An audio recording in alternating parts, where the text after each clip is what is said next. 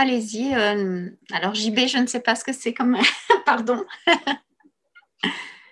On ne vous entend pas encore. Voilà, oui, bonjour, voilà, désolé. Euh, Jean Benoît, oui, c'est pour les anglophones, je mets, je JB, peu importe. Euh, je pense que, que, que, Benjamin, on a touché un mot, mais on est dans un, dans un champ de, de recherche qui est souvent assez polarisé, les, études sur le Rwanda. Je voulais un peu savoir quelle, a été la réception du numéro pour l'instant auprès de auprès de chercheurs euh, s'identifiant à l'un ou l'autre camp, ou peut-être justement ne s'identifiant pas à un, camp précis. Et peut-être pour, euh, pour nos intervenants aujourd'hui, comment est-ce que vous, vous vous positionnez dans ce champ euh, Comment est-ce qu'on fait avancer le champ des études sur, le Rwanda après ben, quand même presque deux décennies de, de littérature très très clivante? Benjamin, peut-être? Si tu, si tu arrives à... Attends. Voilà, merci, c'est bon, j'ai pu. Euh, Jean-Benoît, merci beaucoup pour, pour la question. Bah, c'était, c'était le but et je pense que ça s'est assez bien en fait présenté dans, dans l'introduction. Euh, sortir en effet d'un débat extrêmement polarisé sur Rwanda. Alors ça peut, ça peut rester un vœu pieux, mais euh, là où en tout cas je, voyais une opportunité, c'est qu'il y a un changement générationnel aussi de, de, chercheurs sur le pays. Euh, quelque part qu'on incarne un peu, un peu tous ici, c'est-à-dire qu'on est voilà, soit des gens en thèse, en postdoc ou, euh, ou qui viennent juste d'avoir un, poste. Et je pense que c'était une opportunité euh, à saisir puisque notre recherche n'a pas été socialisée dans un environnement en effet très, euh, très clivant.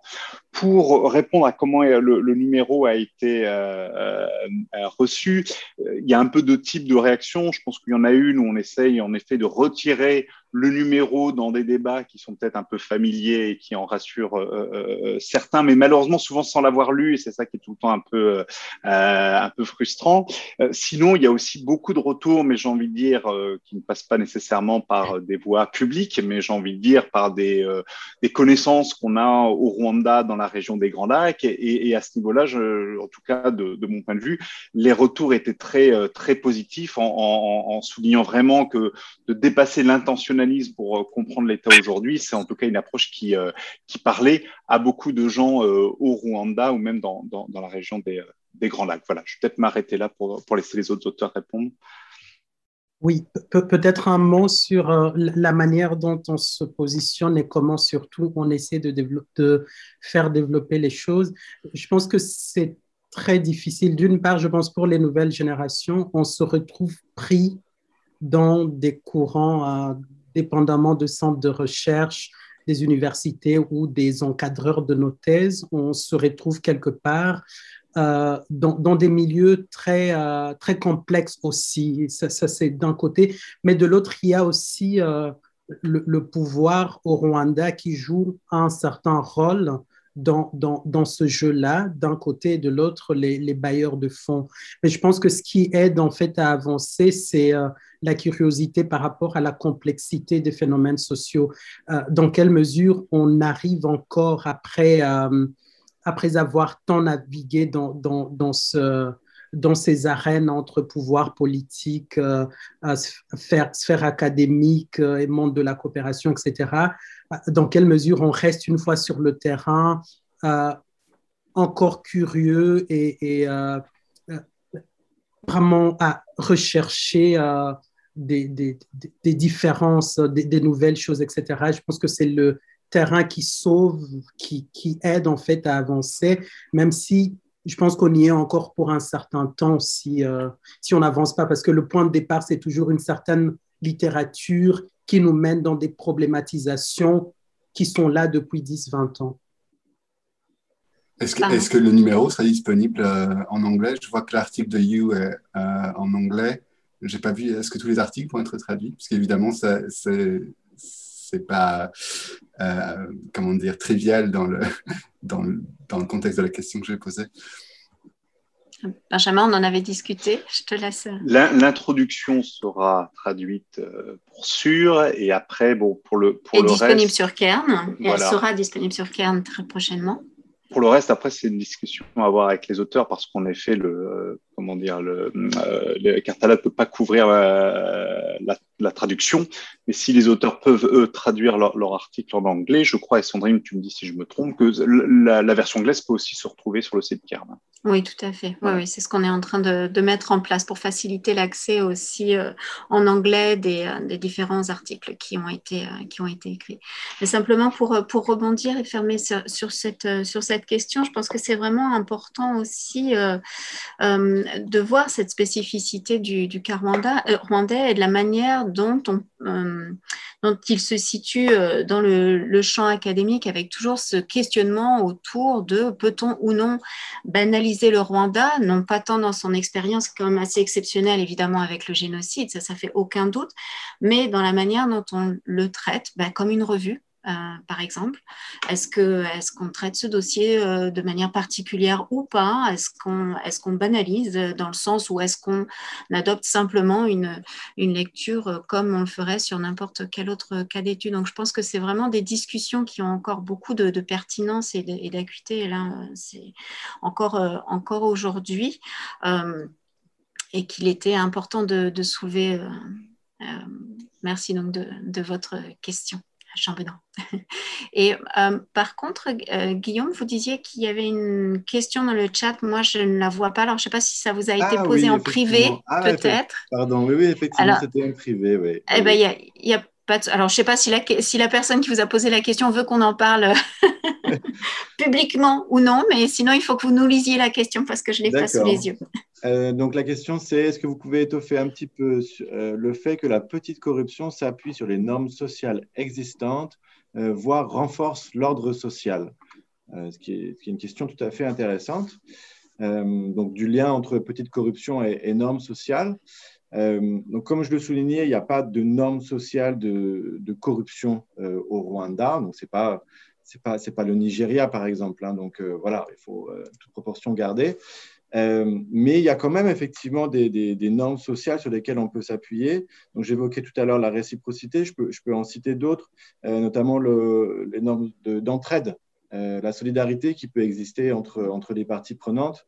par exemple, un, agent de sécurité peut proposer au taxi-moto de, se corrompre plutôt que de payer une amende qui sera plein pot, qui peut, qui peut représenter beaucoup d'argent pour, pour le taxi-moto. Euh, et donc ça, c'est une forme de solidarité, si vous voulez. Euh, il y en a d'autres euh, qui peuvent être, par exemple, le, respect du pouvoir. au sein des, coopératives de taxi-moto, bah, le poste d'agent de sécurité, c'est comme un poste juteux, justement parce qu'on parce qu'on a accès à cette petite corruption. Euh, et, donc, il y a des redevabilités euh, qui existent plutôt vers le haut, vers ceux qui leur ont permis justement d'avoir ce poste euh, juteux.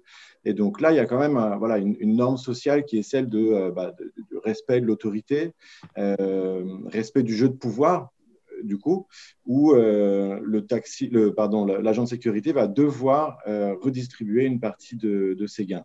Et donc, on voit comment ces normes sociales, finalement, elles sont imbriquées au jeu de, pouvoir, aux connivences, aux postures des agents euh, qui, euh, qui existent dans le, dans le milieu étudié et qui favorisent euh, la petite corruption. Donc, ce n'est pas juste les normes sociales, c'est parce qu'elles sont dans un contexte d'interdépendance entre les acteurs, un contexte d'opacité où il n'y a pas forcément de contrôle au sein des coopératives sur les pratiques, que voilà, on peut avoir encore une, une perpétuation de, de ces pratiques illicites.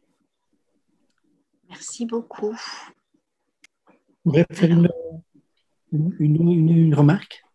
Allez-y, allez-y. Ce n'est pas, sur l'intervention de, de, Guillaume, c'est une remarque sur euh, euh, la question de, Jean-Benoît, je pense. Euh, je, trouve qu'on sent très fort dans tous les articles cette, cette, nouvelle génération de chercheurs qui ne veut pas être prise dans les dans, les clivages passés ou, euh, académique euh, qui, existait. On le sent très fort dans, tous les articles et c'est très bien. Euh, mais il y a quand même un intrus dans la bande. c'est le professeur Philippe Rentiens. je ne vais pas, pas le professeur Philippe Rentiens, mais cet article qu'il a écrit, pour moi, pose, est, est assez problématique dans le sens où c'est le seul article qui ne repose pas sur une sur une étude de terrain, mais c'est pratiquement une étude, une, étude de, littérature. et le professeur Rentiens, qui n'a pas, pas, été au Rwanda depuis, depuis octobre 1994, n'a aussi aucun accès aux membres du, du FPR. Et pourtant, il écrit un article sur l'idéologie du FPR, euh, ce, qui, semble être méthodologiquement euh, assez problématique euh, également d'écrire sur un mouvement politique sans, sans même avoir parlé à ses, à ses membres. Voilà, je me poser la question comment, comment la, sélection a été faite et comment cet article du professeur Renkels se retrouve dans le numéro. C'est peut-être une, question pour, Benjamin.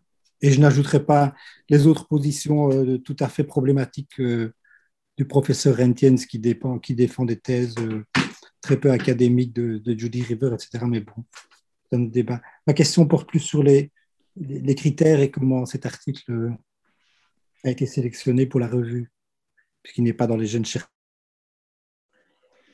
Benjamin, tu vas euh, intervenir et puis j'interviendrai moi pour, pour Polaf. Mhm. Oui, merci pour cette, euh, cette question. Alors, en fait, non, si je garde vos grilles, il n'y en a pas un, mais il y a deux intrus. Vous avez oublié Jean-Paul Kimonio, euh, qui est aussi peut-être pas un, jeune chercheur, puisqu'il a écrit Rwanda, un génocide populaire, il y a cela plus d'une décennie. Hein, donc, donc, il y en a deux, voilà. Euh, pour, en effet, vous avez raison, pour l'article de Regent, c'est pas un article qui repose sur une enquête empirique de terrain. Cependant, il y a des articles universitaires qui n'ont pas nécessairement besoin de ça. C'est-à-dire qu'on peut s'appuyer sur une euh, littérature secondaire et la réinterpréter euh, de façon à à, apporter quelque chose de nouveau à, la connaissance scientifique. Si je prends l'exemple de, l'article de, Philippe Redgen, ce qui euh, nous semblait intéressant, et l'article a suivi une procédure de sélection rigoureuse, et je laisserai Sandrine euh, en parler, mais ce qui, euh, ce qui est intéressant dans l'article de Philippe Redgen, c'est qu'il a le mérite de montrer comment l'histoire de la longue durée, même des, des, des tendances même précoloniales, aide également à comprendre l'État rwandais aujourd'hui. Et ça, à mon avis, c'est quelque chose de clé et, je pense que c'est difficile de, faire l'impasse dessus qu'on fait donc un numéro sur l'État rwandais aujourd'hui. Et surtout, personne, en fait, n'a travaillé sur cet aspect euh, de l'État rwandais actuel. Et donc, en tout cas, moi, en tant que coordinateur du numéro, je trouvais que c'était euh, quelque chose d'important et de très intéressant à avoir dans ce numéro. Oui, donc là, je, prends ma casquette de, président de l'association des, des, chercheurs de politique africaine et de directrice de, publication de, politique africaine.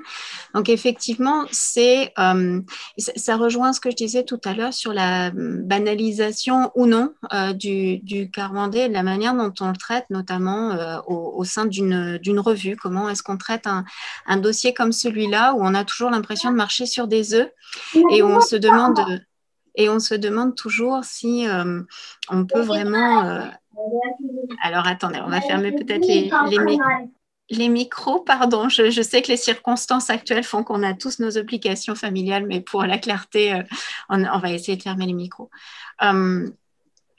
Oui, donc comme je le disais, peut-on ou non banaliser le traitement qu'on fait d'un dossier euh, sur, euh, sur euh, le Rwanda? Donc ce qu'il faut savoir, c'est qu'en politique africaine, il y, a, un appel à communication et puis les, les, propositions d'articles arrivent et elles sont relues à l'interne et en, interne et en externe en, en double aveugle et donc ils sont anonymisés. Donc déjà, forcément, euh, là, le fait que, ce soit un article de, de Philip ne pouvait pas forcément être euh, euh, complètement pris en compte dans, dans les lectures. Maintenant, est-ce qu'il faut de prime abord ostraciser un auteur, effectivement, je pense que le, la réponse de Benjamin euh, est, la plus pertinente, c'est-à-dire que le, la sélection des articles dans, dans ce dossier s'est faite sur l'argumentation qui reposait sur chacun des, sur chacun des, des articles. Alors effectivement, euh, euh, le, le, parcours académique de de Philippe Renchens est, particulier dans le sens où il a même été interdit en fait hein, de, de, séjour au Rwanda euh, et qu'il travaille à partir de sources secondaires ou à partir d'équipes de, de, doctorants avec lesquels il, il, travaille. Euh, malgré tout, je pense que effectivement dans cet article en particulier, D'abord, il ne me semble pas qu'il y ait de, de, thèses qui soient euh, défendues dans cet article-là euh, qui, qui puissent être euh, tendancieuses, on va dire. Et sinon, effectivement, la, rédaction les aurait, les aurait soulevées. Mais aussi, il me semble qu'il y a une, originalité dans, l'apport qui est, fait ici par, par l'auteur. Et j'ajouterais aussi que chacun euh, des articles. Alors c'est aussi euh, pour celui de, euh, de, de Monsieur Kimonio, euh, et, des trois auteurs, qui, des trois, quatre auteurs d'ailleurs qui sont présents, Benjamin inclus, il y a eu vraiment, euh, il y a de toute façon à politique africaine des allers-retours euh, entre la rédaction et les auteurs qui font qu'on a deux versions, trois versions parfois des, des, articles et, et, un retravail vraiment parfois phrase par phrase de, des articles. Donc chacun des articles de, de, ce dossier ont été retravaillés comme ça, donc avec vraiment un, échange très très minutieux avec, euh, avec la rédaction qui visait aussi à éviter en fait ces, euh, ces problématiques euh, dans, dans, un champ dont on sait qu'il est, qu'il est miné. Donc voilà, il me semble qu'en l'état, l'article de, de, Philippe Renchens s'inscrit dans ce dossier et apporte quelque chose de, de plus dans, dans l'argumentation générale du dossier. Mais ça a été effectivement euh, une discussion qu'on a, qu'on a tenue pour lui et pour d'autres, auteurs d'ailleurs. merci. J'entends bien sur le, sur le contenu de l'article qui n'est pas, pas problématique euh, en soi, euh, mais vous avez certainement entendu les propos de Hélène Dumas sur, sur le professeur Rentier. Je vous l'ai envoyé par mail, par mail aussi. C'est en effet pas tant l'article de Philippe Rentiens dans cette, dans cette revue qui pose problème, euh, mais le fait de. Bon, c'est une position, vous allez peut-être dire, mais le fait de donner, euh, de donner une plateforme à un chercheur qui aujourd'hui euh, défend des thèses, des thèses négationnistes, je dirais. Donc, ça, ça, lire ça, ça met en péril l'indépendance éthique ou, moral euh, le fait de, de, publier. Mais bon, voilà. Si je peux dire un mot rapidement oui, vas-y, euh, Benjamin. de façon que. Euh, non, c'est important, c'est une question importante oui, et, tout à fait, oui, tout, tout est centrale. Vous faites bien de la soulever. Hein. Euh, en tout cas, voilà, à ma connaissance, bon, faut rentrer dans, dans, le cœur du sujet, mais euh, à ma connaissance, Philippe Regen n'a jamais remis en question l'existence hein, du, du, génocide contre les Tutsis, ce qui aurait de toute façon rendu impossible pour moi et pour le comité de rédaction de, de politique africaine toute publication dans ce, dans ce, dans ce numéro. Personnellement, j'ai lu les travaux de Philippe Regens et je suis loin d'être d'accord avec euh, certaines de ses hypothèses, notamment celle sur l'existence de tueries du FPR au Rwanda et au Congo des tueries donc qui seraient euh, de nature euh, génocidaire. Évidemment, cela peut être problématique puisque cela reviendrait à mettre sur deux niveaux des violences dont la logique sous-jacente en fait n'était sûrement pas la même. Cependant, il, paraît, il me paraît que ni moi ni le comité de réaction de politique africaine n'avons vu quelque chose de caractère à l'exclure par principe s'il proposait un papier qui était euh, évalué euh, positivement. Donc moi, en tout cas, voilà, ma, ma position est, est claire euh, là-dessus. Euh, voilà, Sandrine, je ne sais pas si tu as autre chose à, à rajouter. J'abonde dans ton sens, évidemment. Euh, si c'était si c'était le cas, ça aurait été une, une cause de non de non de non publication, euh, bien sûr. Hein, mais là, en fait, je, je pense qu'il faut aussi se poser la question. Euh, de l'exclusion a priori et pour des, pour des positionnements de, de certains auteurs dans un, dans, dans, dans un champ qu'on sait clivier, personnalisé, etc. Donc forcément, euh, il faut qu'il y ait ces discussions. Je pense que c'est très très sain qu'il y ait ces discussions avant publication. Et là, on savait aussi euh, qu'il fallait être très très attentif euh, à, ces questions dans l'examen de chacun des articles, euh, ce, qui, a été fait. il me semble là que le, choix, en tout cas, qui a été fait était, le meilleur.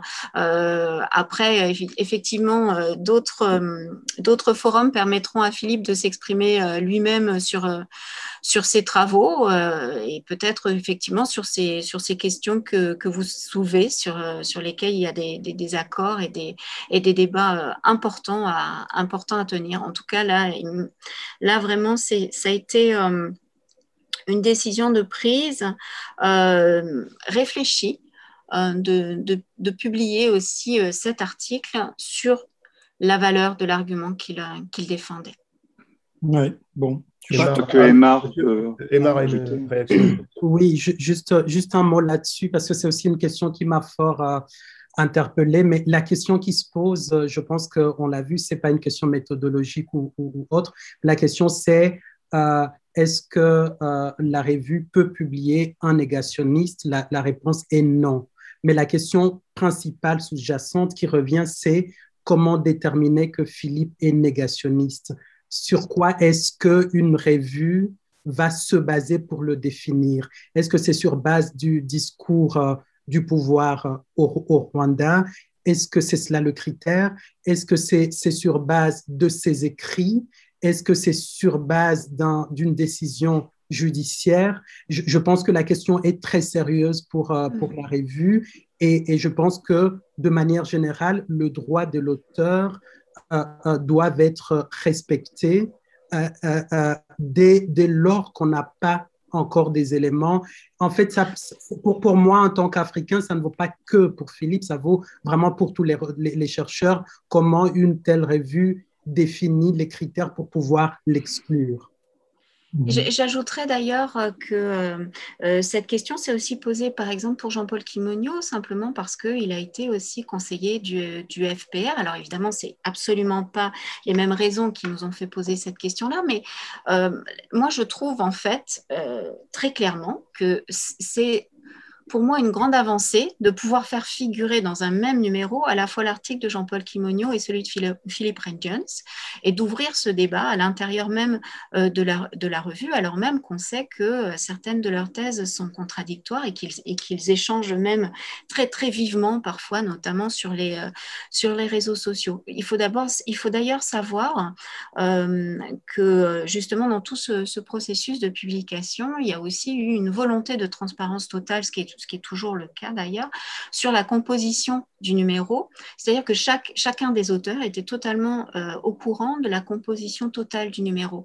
Et, euh, notamment, euh, si on prend Jean-Paul Kimonio, il, était, il a appris ça et était d'accord avec, avec le fait de figurer en même temps que, que Philippe qui, ce qui pour certains, euh, semblait, euh, semblait assez impossible euh, au, départ. Donc, c'est intéressant de voir aussi la manière dont on peut essayer de, bouger les lignes. Mais en tout cas, j'entends complètement votre, votre préoccupation. Sachez que ça a été aussi celle, de, celle de, politique africaine dès le départ et que l'idée, c'était vraiment de dépolitiser le débat ou de le dé de le, de le sortir de, comment dire, de, de, de, conflits euh, a priori ou personnalisés pour euh, vraiment donner un traitement égal à, tous les articles qui avaient été soumis, en fait. Oui. moi, je ne vois pas ça. Il y a, d'autres questions, pardon, excusez-nous, parce qu'il y a d'autres questions qui arrivent aussi. ah oui, et aussi euh, dans le, dans le chat. Oui. Parler les auteurs qui sont avec nous et pas ceux qui sont absents. Peut-être leur donner la parole. Il y avait. Alors, Laurent avait une question? Je ne sais pas si tu peux. Attends, il faut que je te réactive ton micro.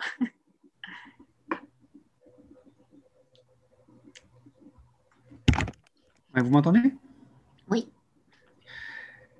Oui, euh, moi je voulais revenir, bon, c'est une question qui a été déjà en partie posée, mais que j'aimerais euh, euh, voir discuter un petit peu sur la question de l'exceptionnalisme du Rwanda, donc qui se fonde à la fois sur évidemment le génocide, mais aussi sur cette historiographie ultra clivée. et donc, enfin, tout le numéro semble vraiment aller à l'encontre de, ça, et je trouve que c'est hyper bien. Enfin voilà, dans, la présentation, c'est très clair, dans la présentation de chacun, c'est très clair, et, je trouve que c'est vraiment, c'est vraiment intéressant d'aller vers cette, vers cette possibilité. Moi, je voulais savoir de la part de tous les auteurs, en réalité, comment euh, on, on, opérationnalise cette banalisation en réalité dans, la recherche, dans vos recherches même. Parce que effectivement, on peut. Est-ce qu'il faut est-ce qu'on a ce génocide en tête quand on travaille sur le, Rwanda? Est-ce qu'on a cette historiographie en tête quand on travaille sur le Rwanda? J'imagine que c'est ça en partie, mais j'imagine qu'il n'y a pas que ça. Et donc, moi, j'ai l'esprit un autre cas où, qui avait souvent été déclaré comme exceptionnel, c'est l'Afrique du Sud, où il y avait aussi cette, historiographie à la fois clivée et centrée sur euh, bah, l'exceptionnalité de l'apartheid dans, une, Afrique euh, indépendante. Et une des solutions, en réalité, c'était aussi de sortir l'Afrique du Sud d'un espèce d'isolement historiographique et donc de faire du travail comparatif entre l'Afrique du Sud et d'autres pays pour voir, euh, pour banaliser en réalité les trajectoires. Et du coup, ma question, elle est, elle est aussi là. Est-ce qu'il y a donc à la fois euh, les méthodes pour banaliser euh, cette, ce travail sur le Rwanda et est-ce qu'il y a des, travaux, des travaux comparatifs en réalité euh, chez vous ou euh, dans la littérature entre le Rwanda et, d'autres États ailleurs? Merci et bravo pour le numéro. Merci, je peux, je me permettre peut-être de commencer la, réponse avant que, chaque auteur s'exprime, mais merci pour cette question. Et en fait, là-dessus, je rejoins complètement Aymar, où c'est quelque chose de, compliqué intellectuellement. Euh, comme Aymar, moi, ça a été compliqué de me sortir cet exceptionnalisme rwandais quelque part. ce numéro, c'est aussi un peu la fin d'un accouchement intellectuel euh, euh, à, ce, à, ce, sujet. C'est très compliqué. Pour ma part, et c'est juste moi ce qui, je pense, a aidé d'opérationnaliser cette banalisation du, du, Rwanda, pour reprendre vos termes. La comparaison d'abord, parce que ma thèse a, porté sur une comparaison Rwanda-Burundi, hein, vraiment de la science politique comparée, un peu euh, voilà, pure et dure. Et ça, ça, ça, ça permis quelquefois un peu de me, de, me sortir un peu la tête du, du, du, cas rwandais, c'est une première chose. La deuxième chose, c'est de, et ça tous les auteurs le montrent, c'est de faire une recherche empirique solide, c'est-à-dire vraiment de qu'est-ce qu'on voit sur le terrain, qu'est-ce que les gens nous disent et, je, me, rejoins là-dessus quand ce que Violaine dit en disant bah voilà les détenus et tout ils me parlaient de ça et c'était pas nécessairement euh, ce qu'on pouvait attendre.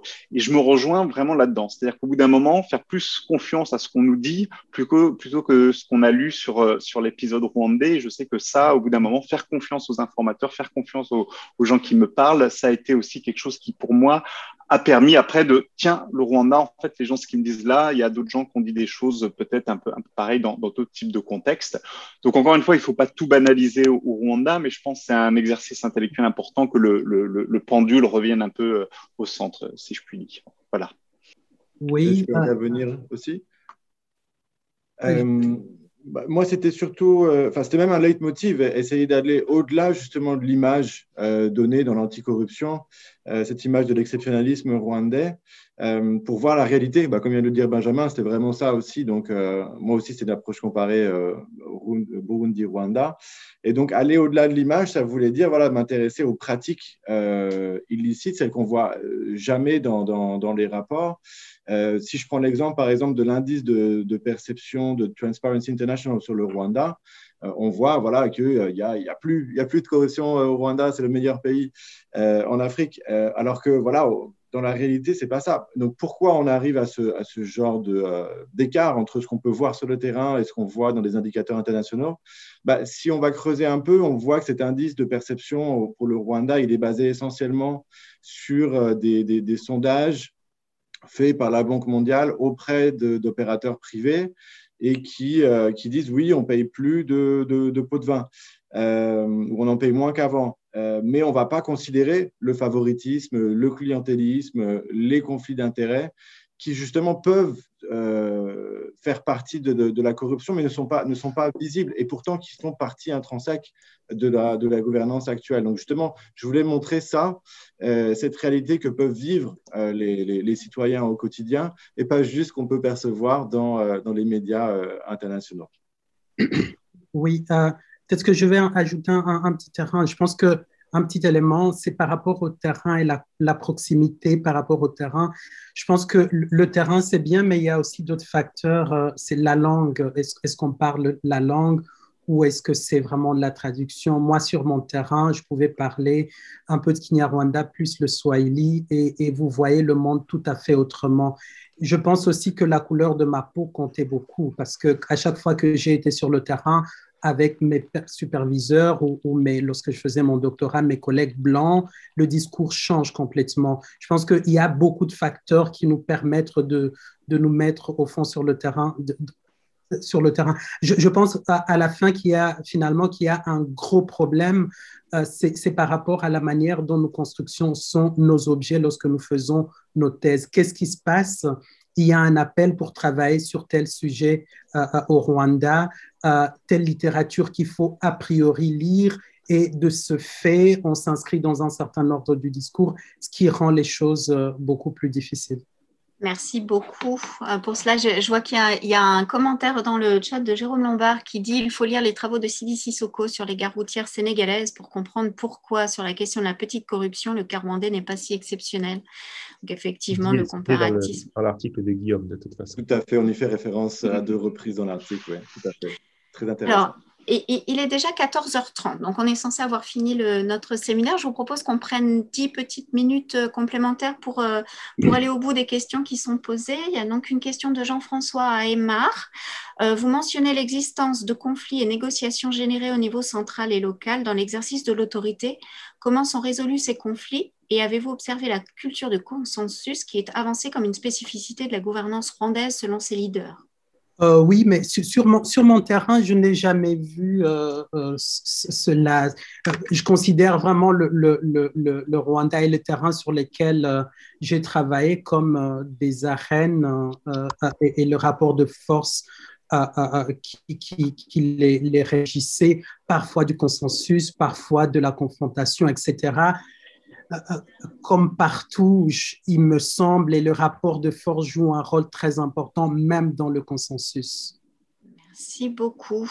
Alors, nous avons une question de René Claude.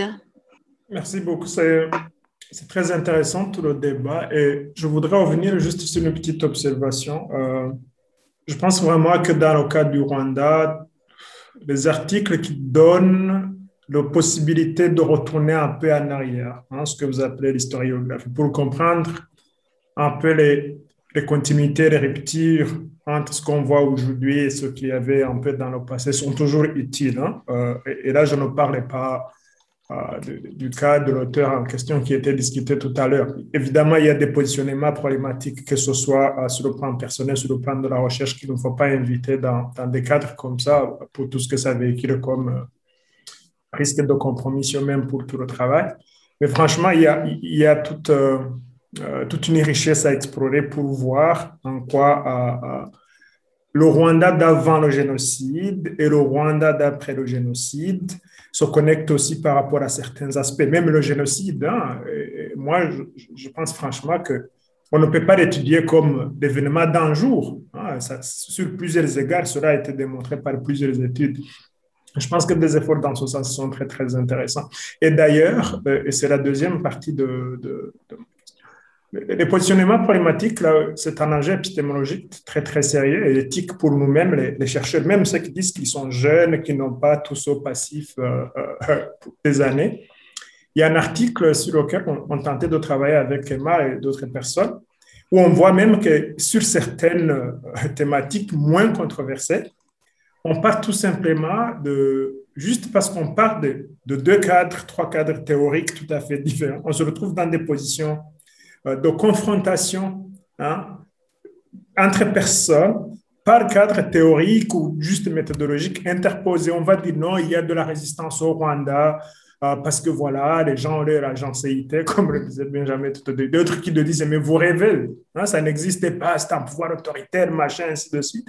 Donc, finalement, je n'ai jamais compris pourquoi on en vient à une sorte de confrontation entre chercheurs, auteurs, alors que souvent, c'est juste une question de, de des outils, euh, des cadres qu'on qu utilise. Donc, pour nous aussi, c'est une invitation à toujours faire attention à cela. Et l'autre aspect que j'évoque, qui, se connecte aussi à cette idée de continuité, discontinuité, rupture, c'est aussi essayer de lier euh, tout ce projet développementaliste, c'est qualifié de, de, plusieurs manières, à tout ce tout autre débat aussi sur, débat sur euh, euh, l'approche décoloniale dans l'étude ou même dans les pratiques de développement. L'idée d'exceptionnalisme rwandais, l'idée de modèle, l'idée de quoi, tout ce qui nous intrigue comme chercheurs, c'est aussi une réponse explicite ou implicite à une demande implicite ou explicite des cadres qui existent au niveau international. Si la Banque mondiale conditionne des financements de tel ou tel autre secteur à des performances qui n'existaient pas, complètement irréalistes, bien sûr que le pays essaie d'y répondre d'une certaine manière et ça façonne la trajectoire de la gouvernance au niveau pays. Et donc, les exemples qui nous sont fournis sont du terrain, nous permettent d'étudier le Rwanda comme pays, nous donnent un certain aperçu. Mais le Rwanda est aussi un cas d'étude très, très intéressant pour se comprendre ce que devient l'État aujourd'hui, que ce soit au Rwanda, que ce soit dans d'autres contextes, des États complètement débordés. Est-ce qu'ils peuvent toujours jouer ce rôle de régulateur de l'économie, de quoi au niveau international? Est-ce que ça existe? Le débat est toujours là. Est-ce que ça nous permet aussi de questionner toutes les politiques néolibérales qui sommeillent sans toutefois mourir au niveau international? Parce qu'au fond, ça véhicule même en une pensée euh, coloniale dans, dans le développement, dans les processus de développement. On est à la recherche d'une exception, d'un modèle, dans un continent où il n'y a pas beaucoup de modèles. Hein. Et donc, malheureusement, souvent, ça nous conduit à étudier en Rwanda qu'on construit aussi dans nos recherches, dans notre tête, qui n'existait pas sur le terrain, tout simplement parce qu'il y a cette vérité continue de comparaison par rapport à des États qui ne s'en sortent pas bien. Moi, je le dis parce que je suis burundais, souvent, le Rwanda est étudié par rapport au Burundi. Le Rwanda est étudié par rapport au Congo. On va dire, oui, le Rwanda, il est fort performant parce qu'au moins là-bas, il n'y a pas de coupure d'électricité qu'à côté au Congo. Le Rwanda est performant parce que là, il y a au moins des guichets bancaires, un système bancaire performant, parce que de l'autre côté de la frontière, ça ne marche pas. Donc, vraiment, je pense qu'il y a aussi une matière à étudier et à connecter un peu à toutes ces discontinuités dans l'étude des, processus de, développement, euh, dans les relations de coopération nord-sud, et même au-delà de tout cela, de voir ce que l'État est en train de devenir aujourd'hui, non pas seulement au Rwanda ou en Afrique, mais même dans d'autres contrées du monde. Merci. Merci beaucoup, euh, René Claude, pour ce, pour ce commentaire. Alors, on a, on a une autre référence bibliographique qui nous est donnée par, euh, par Florent Piton. Je me permets de renvoyer aux travaux de Marie-Ève Desrosiers sur les liens entre gouvernance pré- et post-génocide. Je le lis parce que le, le chat n'apparaîtra pas dans l'enregistrement. Euh, et puis, on a une. Alors, par contre, ça va être la dernière question, malheureusement, pour, pour cette séance, de Serge Moutindi, qui, qui nous demande, qui demande aux participants, plus exactement, euh, si, euh, si vous avez pu interagir avec les chercheurs locaux et qui précise sa question par quel est l'état de la recherche au Rwanda? Euh, très rapidement, je sais qu'Emar a, aussi commencé à répondre dans le chat. D'abord, remercier Florent pour sa référence en effet à Marie-Ève Desrosiers. Et en effet, c'est euh, mon erreur puisque je, je cite d'ailleurs par deux fois Marie-Ève Desrosiers dans l'introduction. Et en effet, c'est vraiment une qui a, qui a regardé l'influence de la longue durée euh, sur l'État également. Donc, merci à Florent. Pour les chercheurs, oui, euh, j'ai moi-même travaillé donc avec des chercheurs rwandais. J'ai par exemple coécrit un article avec une chercheuse rwandaise et amie Assumpta Mugiraneza sur les, les champs politique du Front patriotique rwandais.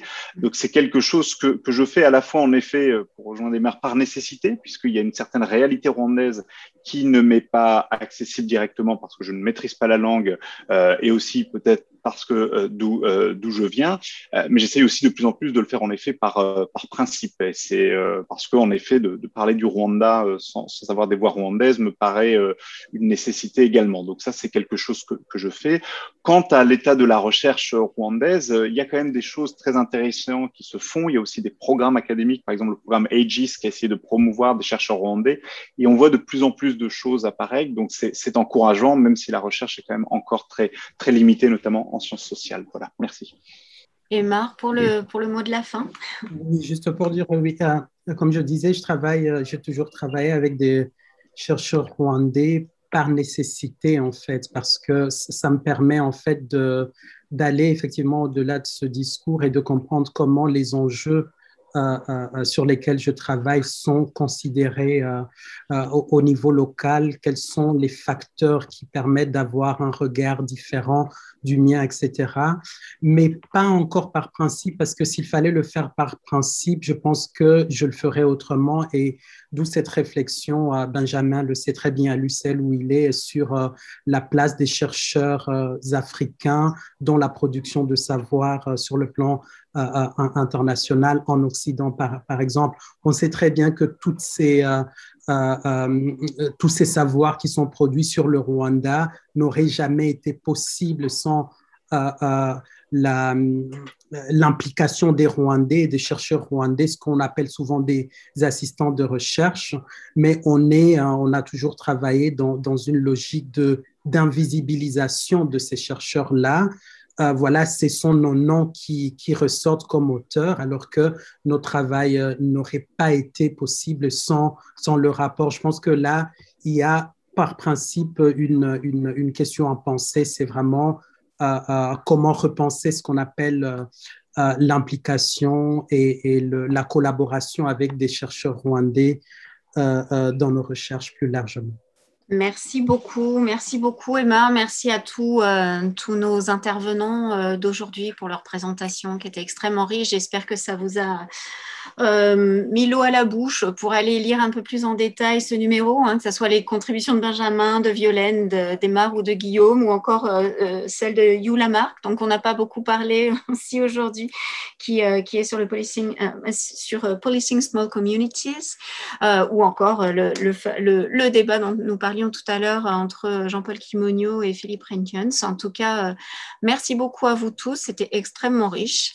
voilà, j'espère que qu'on que nous que ce ne sera pas le, dernier euh, numéro sur le Rwanda et qu'on aura l'occasion de faire d'autres, d'avoir d'autres échanges euh, sur, euh, sur ce cas d'étude qui est quand même fascinant. Donc, merci à vous tous, merci aux participants. Puis on vous tiendra donc informé de la, la prochaine réunion de ce, de ce séminaire très prochainement. Merci à tous et merci d'être restés un peu plus longtemps. Merci beaucoup. Au revoir. À très bientôt. Au revoir. Merci.